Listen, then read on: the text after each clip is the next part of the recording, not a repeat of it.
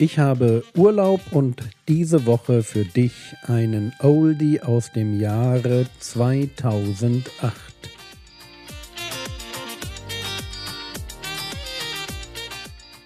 Theologie, die dich im Glauben wachsen lässt. Nachfolge praktisch dein geistlicher Impuls für den Tag. Mein Name ist Jürgen Fischer und heute geht es um Gelassenheit.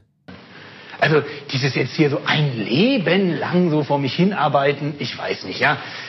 Schnelles Geld. Das steckt in dieser Idee des Hastigseins mit drin. Und wir wollen mal lesen Sprüche 28, Vers 22. Da wird Hast jetzt in Verbindung gebracht mit einer inneren Grundeinstellung. Also wie kommt ein Mensch dazu, hastig zu sein? Wie kommt ein Mensch dazu, Eifer zu haben, aber nicht wirklich vorher nachzudenken, wo es hingeht? Wie kommt jemand zu so einer Grundeinstellung? Da heißt es dann, Sprüche 28, Vers 22, ein missgünstiger Mann hastet nach Besitz und er erkennt nicht, dass Mangel über ihn kommt.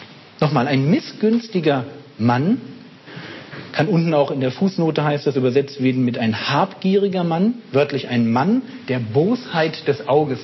Ich finde das toll. Ja. Also das ist jemand, der schaut jemand anders an und da merkt er, der andere hat was, was ich nicht habe und er kann einfach es nicht ertragen, dass der andere so etwas hat. Im Neuen Testament gibt es ein Gleichnis, das müsste so Matthäus 19, 20 sein von den, von den Weingärtnern, die da nacheinander über den ganzen Tag eingesackt werden ja, und dürfen dann arbeiten. Am Ende kriegen alle dasselbe. Und da steht genau dieses, ja, warum blickt dein Auge, weil die, die, die am Anfang schon da waren, da muss ich doch mehr kriegen, die hatten noch alle für, nee, muss nicht, ja. Die, die nur drei Stunden gearbeitet haben, kriegen einen Denar und die den ganzen Tag gearbeitet haben, kriegen einen Denar. Und da fragt dann der Besitzer, warum blickt dein Auge missgünstig? Das ist dieses Böse auf den anderen. Ja? Du siehst, er hat, er hat weniger gearbeitet, hat aber kriegt aber genauso viel. Ah, das will ich nicht. Ja, kann doch nicht sein. Das ist der missgünstige Mann, jemand, der einem anderen einfach etwas nicht gönnt. Und interessanterweise wird diese Grundeinstellung, dieses dem anderen etwas nicht gönnen wollen, etwas selber für sich haben wollen, nicht damit zufrieden sein, wo ich stehe, das wird in Verbindung gebracht in den Sprüchen sehr oft mit hastig leben. Also, nochmal hier ein missgünstiger, ein habgieriger oder ein Mann eines bösen Auges, ein missgünstiger Mann, hastet nach Besitz. Das ist jemand, der, der für sich haben will. Und Hast ist der Ausdruck dafür, dass er nicht bereit ist, ein Leben zu führen, wo er sich auf die Gebote Gottes einlässt. Ähm, eines dieser Gebote wäre großzügig zu sein zum Beispiel. An anderer Stelle heißt es da in den Sprüchen auch, wer gütigen Auges ist, der wird gesegnet werden denn er gibt von seinem Brot dem Geringen, ja, jetzt habt ihr den, den, den missgünstigen, den Bosaugenmann, und das hier ist jetzt der, der gütigen Auges ist, der durchs Leben geht und nicht sagt, boah, der hat ja mehr als ich, wie kann das sein? Sondern der durchs Leben geht und sagt, boah, der hat weniger als ich, wie kann ich dem denn helfen? Das ist eine ganz andere Lebenseinstellung. Und die Sprüche machen deutlich, wenn du mit dieser Lebenseinstellung durchs Leben gehst, dann wird Gott dich segnen. Aber der, der Hastige, der, der das schnelle Geld machen will, der sagt, mir ist eigentlich ein Stückchen der andere egal, solange ich mich hier durchs Leben arbeiten kann. Ich meine mir mich. Was soll der links und rechts von mir? Der ist mir einfach Wurst. Ich möchte für mich jetzt hier möglichst schnell zum Ziel kommen. Dieser Mann erkennt nicht, dass Mangel über ihn kommt. Der glaubt, mein Leben ist die Ausnahme. Ich kann mich hier mit meinen Ellenbogen durcharbeiten, ich gehe direkt zum Ziel und am Ende stehe ich als der Sieger da. Aber die Realität ist, wer gütigen Auges ist, der wird gesegnet werden, denn er gibt von seinem Brot dem Geringen. Der missgünstige Mann hier in Sprüche 28, Vers 22 erkennt nicht, dass Mangel über ihn kommt. Das bedeutet so viel wie er ist ein Dummkopf. Jetzt wisst ihr, warum es so wichtig ist, die Sprüche mit seinen Kindern durchzumachen, damit so, eine, so ein Lebenskonzept, wie es allgegenwärtig in unserer Welt praktiziert wird. Nutze deine Ellenbogen, vergiss den Rest, geh durch die Wand, mach was aus deinem Leben. Und wenn links und rechts ein paar zurückbleiben, hey, völlig egal, so funktioniert unsere Welt. Seh nicht gerecht, du kannst nur schauen, was du aus deinem Leben machen kannst. Und jetzt kommen die Sprüche und sagen, wenn du das Konzept probierst, ich verspreche dir, das Ende ist Mangel. Das Ende ist Verlust. Du wirst am Ende als der Dummkopf und der Narr dastehen. Du wirst ein verpfuschtes Leben haben. Wenn du glaubst, dass das, dieses Zusammenspiel zwischen Sünde und einem verpfuschten Leben in deinem Leben gerade nicht gilt, das kannst du knicken. Es gilt immer. Es gilt, wir leben in einem Universum, wo das so funktioniert. Du hältst dich an die Regeln, die Gott gesetzt hat, und du wirst als der Sieger am Ende aus dem Rennen hervorgehen. Du hältst dich nicht dran, du wirst den Mangel kennenlernen. Also das war das Thema Geld. Geld, das schnelle Geld in den Sprüchen ein gutes Beispiel dafür, wo Leute hastig werden. Und mit der Hast kommt auch sehr schnell die Unmoral, das Egoistische ins Leben mit hinein. Ich will noch auf einen weiteren Vers eingehen, bevor ich ein kurzes Fazit ziehe. Das ist Sprüche 29, Vers 20. Den hätte ich mir auch beinahe hier drauf gemacht. Also das wäre meine echte Alternative gewesen und vielleicht mache ich mir irgendwann mal noch ein Sprüche 29, 20 T-Shirt.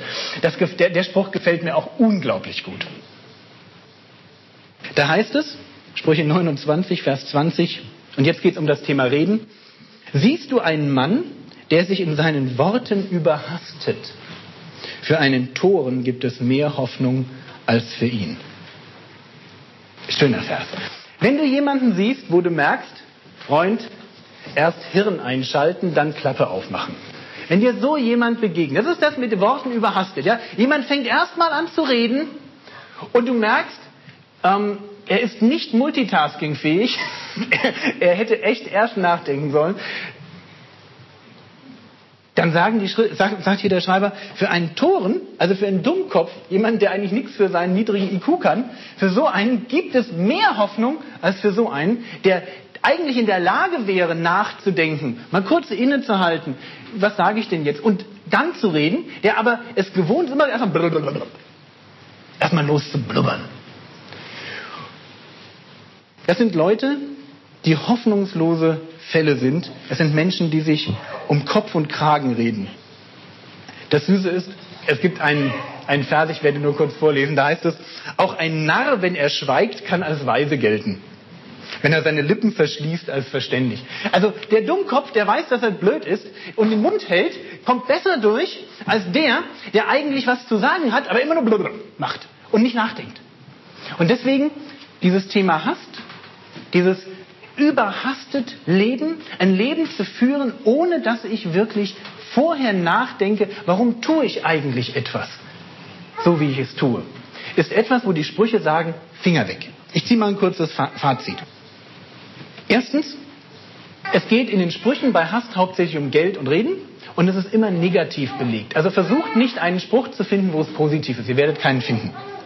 Zweitens, der Hastige ist dadurch gekennzeichnet, dass er nicht über die Folgen seines Tuns nachdenkt. Er tut einfach erstmal. Der Hastige will, das ist die Folge davon, Erfolg um jeden Preis. Und er wird am Ende ernten, was er, was er sät. Er selber denkt natürlich, er ist die einzige Ausnahme.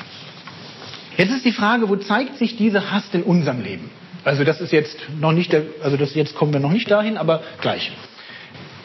Ich glaube, wir können mindestens sagen, da wo es ums Geld geht, ist das eine echte Gefahr.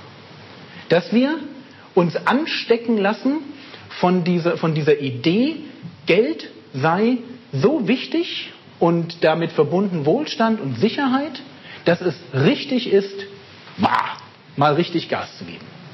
Dass wir nicht mehr darüber nachdenken, ob diese Idee, mehr Geld ist mehr Leben ob die überhaupt stimmt. Weil wir sind so darin getränkt, dass das so ganz automatisch in uns abläuft. Mehr, mehr, mehr.